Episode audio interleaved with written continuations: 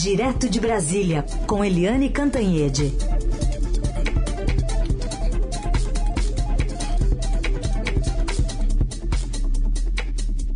Oi, Eliane, bom dia. Bom dia, Heisen, Carolina, ouvintes. Bom dia, Eliane. Bom, com a antecipação aí do calendário dos pagamentos do Auxílio Brasil em agosto, então hoje tem a liberação de verbas para os beneficiários com o número de identificação social com final 1.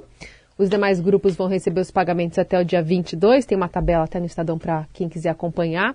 Queria que você falasse do, da expectativa política a respeito desse Auxílio Brasil, dos vouchers caminhoneiros e tudo mais que está chegando por aí.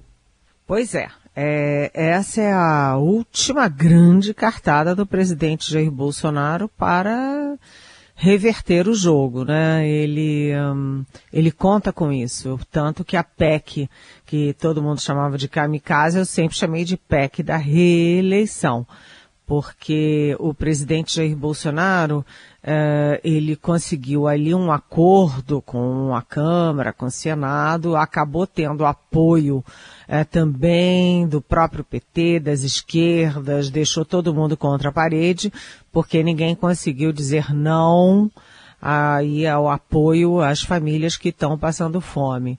E então ele, ele deu um checkmate inclusive nas esquerdas, nos opositores todos, e o Congresso conseguiu criar uma ficção, a ficção da emergência. E foi com base na emergência que o Congresso jogou fora, além da responsabilidade fiscal e do teto de gastos, jogou fora também a lei eleitoral que proíbe esse tipo, esse tipo de benesse populista no ano eleitoral, principalmente na reta final da campanha. Vocês vejam bem, a gente está em agosto, a eleição é em outubro e vem aí o pacote Bolsonaro. Né? Tanto que uh, uma das providências do governo foi exatamente trocar o cartãozinho.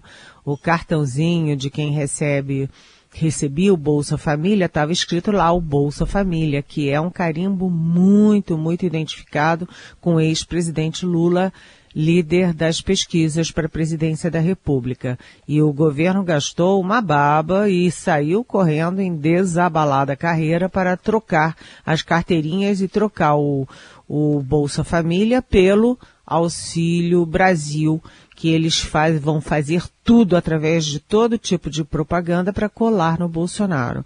E por que, que eu digo que são os alvos prioritários?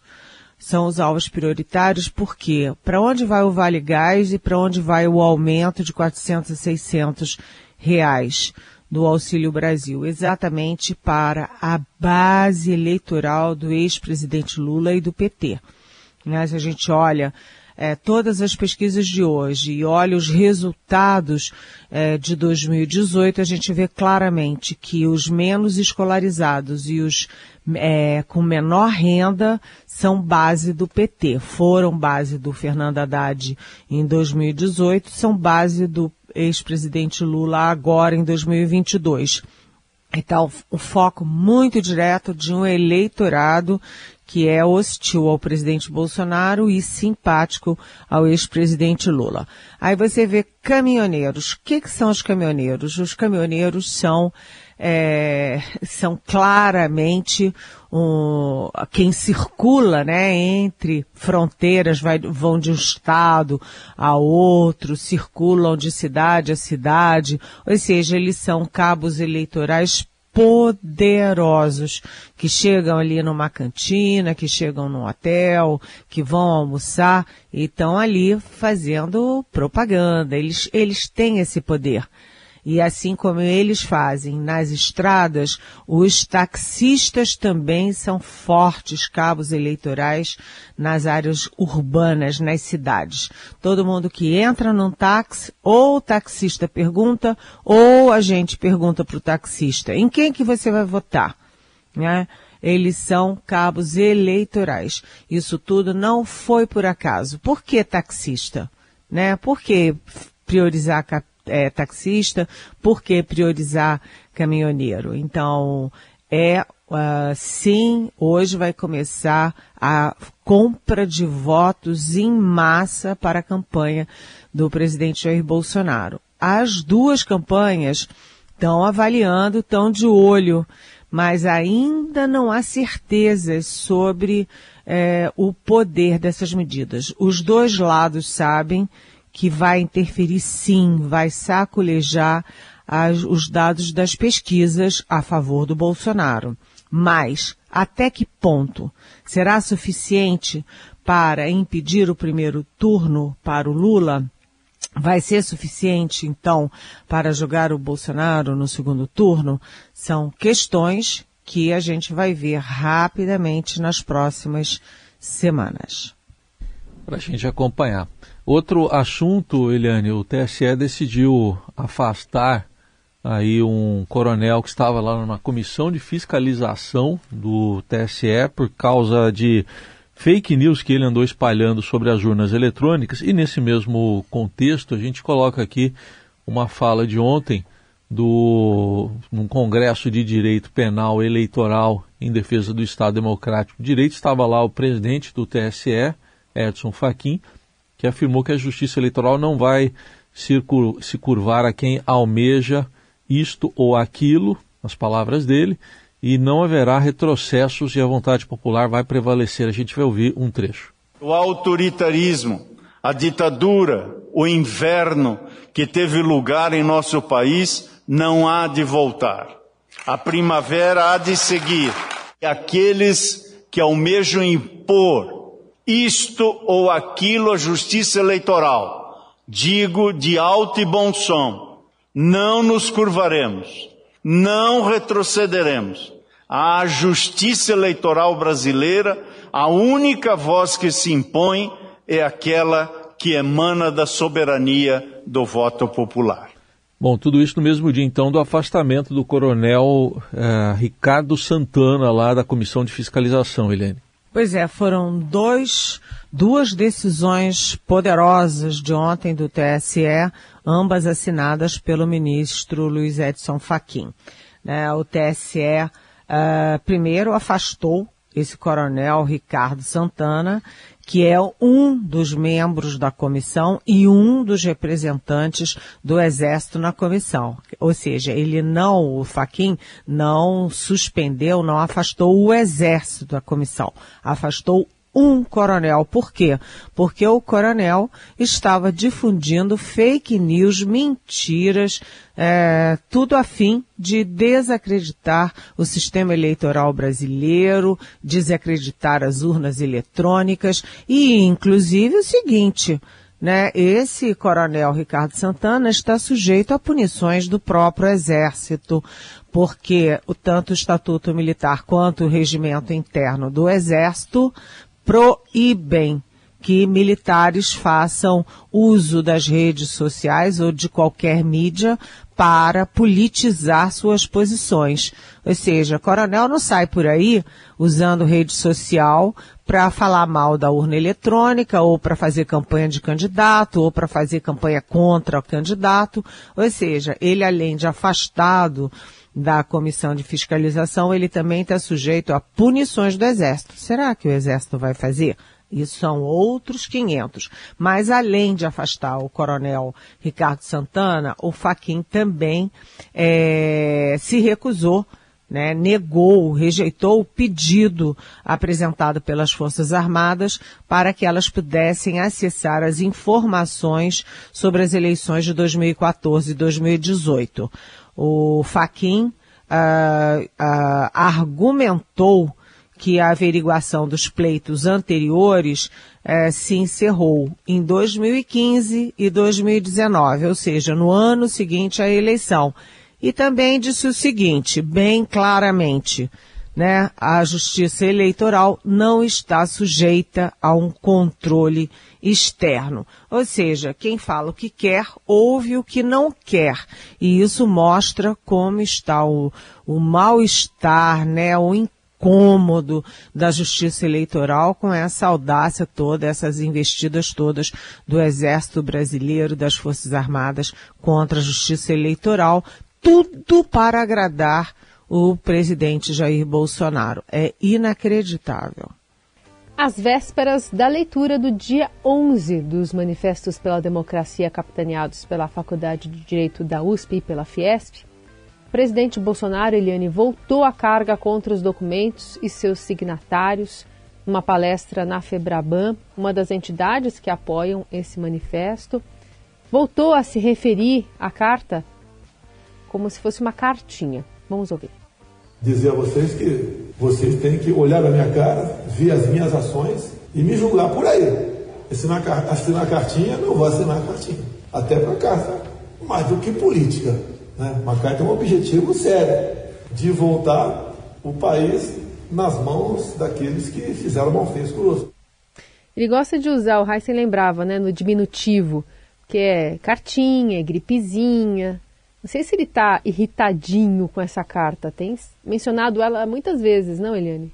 Pois é, ele tem que estar tá mesmo ou irritado ou preocupado, né? Porque uma das cartas tem mais de 700 mil assinaturas.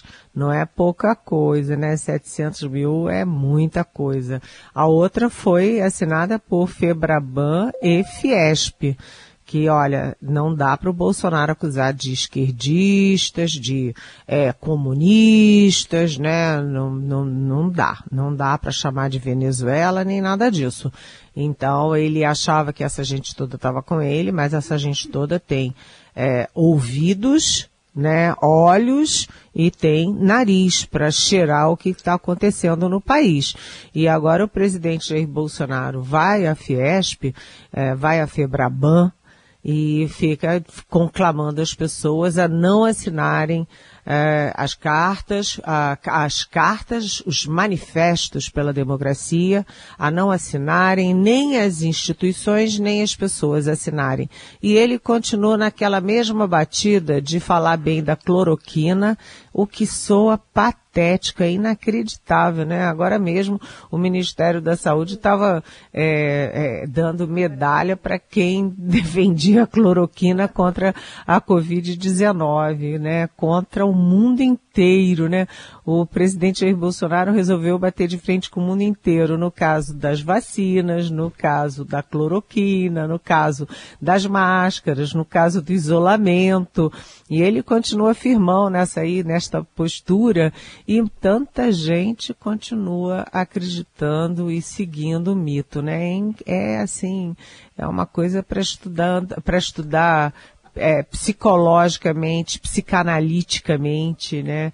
É, sobre a psicologia de massa, como é que pode uma coisa dessas. Mas o fato é que o presidente voltou à carga. Ele fez uma live de 5 horas e 20 minutos em que ele simplesmente é, sabe, brincou, riu, fez trocadilha, imitou o Geraldo Alckmin, né, ironizou o Geraldo Alckmin e e mandou até beijinho para o Luiz Roberto Barroso, que é um dos grandes inimigos dele, né, na cabeça dele, o Luiz Roberto Barroso só existe na humanidade para persegui-lo. E aí ele manda beijinho. O presidente Jair Bolsonaro ou está desesperado ou está usando uma estratégia de fazer esse tipo de coisa para que nós todos continuamos, continuemos falando dele o tempo inteiro. Só pode ser. Espantoso. Incrível. O que, que é isso, minha gente? Acredite, se quiser.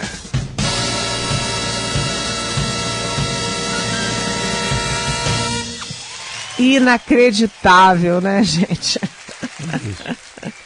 Muito, muito. Eliane, outro assunto vem do noticiário policial, mas acho que diz muito desse Brasil político de hoje também, o assassinato no, no fim de semana do campeão, oito vezes campeão mundial de jiu-jitsu, Leandro Ló, por um policial militar, um tenente da Polícia Militar, Henrique Veloso, em São Paulo. Pois é. é o que que essa história tem a ver com o assassinato do petista lá em Foz do Iguaçu? A história tem a ver com o seguinte: são duas referências que vêm de cima do presidente Jair Bolsonaro. Primeiro, a pátria armada, né?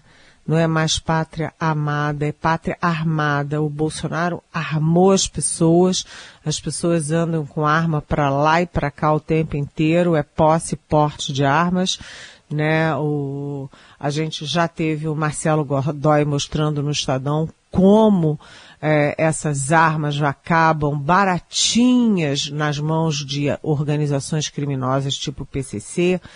E também a segunda coisa, não é só a questão das armas, é como Bolsonaro empoderou, é, deu a sensação de poder às polícias.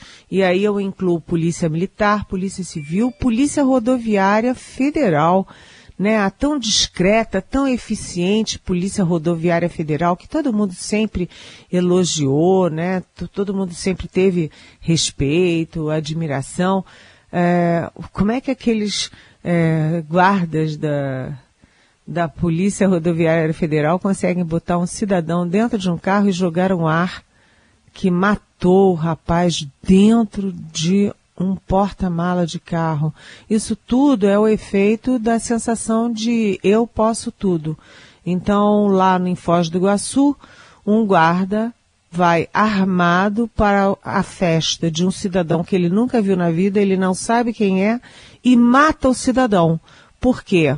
Porque ele, o policial, era era é, bolsonarista, assumidamente bolsonarista, e o dono da festa, a vítima, né, o assassinado, era petista.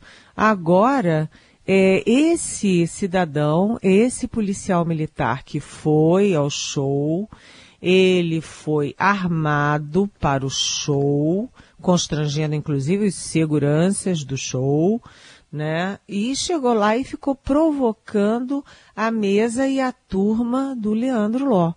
Né? A turma estava lá numa boa, bebendo, conversando, é, enfim, se divertindo como se faz num show e o camarada toda hora ia provocar, toda hora ia provocar. Até que roubou uma, uma bebida da mesa e aí, peraí, provocação tem limite e o Leandro Ló é, imobilizou o camarada, o policial. E o policial covarde, porque não enfrentou mano a mano, né? Esperou estar tá livre e pegou uma arma e matou o Leandro que não tinha arma, estava desarmado. Além de tudo, covarde, covarde. Né? O Leandro Ló era uma referência. Oito campeonatos é, mundiais, gente, sabe, aos 33 anos de idade. Bem, eu ouvi o depoimento da mãe do Leandro Ló e concordo com ela. Aquilo ali não foi fortuito. Não foi uma briga ali naquela hora. O sujeito foi lá com essa intenção. Tem que saber que sujeito é esse e que intenção é essa, não é? O fato é que o brasileiro está armado, né? A polarização política é, causa irritação, ódios, né? E a gente tem muito medo do que pode acontecer. A boa notícia nisso aí é que o prefeito Eduardo Paz, do Rio de Janeiro, e o Comando Militar do Leste, as, as, cúpulas militares responsáveis, estão tentando dissuadir o Bolsonaro de fazer desfile militar de 7 de setembro junto com seu palanque de campanha no 7 de setembro. Ou seja, estão é, tentando dizer, presidente, cai na real, né? Cai na real porque se depender do Bolsonaro é isso, é tiro, é bala, é fuzil, é carabina, é revólver, é três oitão, e a gente precisa lembrar que arma mata. A arma foi feita para matar, né? E as pessoas armadas estão matando e matando por motivo, motivos fúteis, sabe? Inacreditáveis, absurdos, cruéis aqui a nossa solidariedade à família, aos fãs, aos amigos do Leandro, porque realmente essa é uma dor nacional. A gente vê esse tipo de coisa acontecendo com um campeão de tantas medalhas que trouxe tanto prazer, tanto orgulho para o nosso Brasil. Eliane Cantanhede fica por aqui. Amanhã está de volta a partir das nove. Lembrando que essa conversa fica disponível em podcast para você ouvir a hora que você quiser no site da Rádio Dourado. E a sua participação é sempre bem-vinda com perguntas para Eliane. Até amanhã. Até amanhã. Beijão.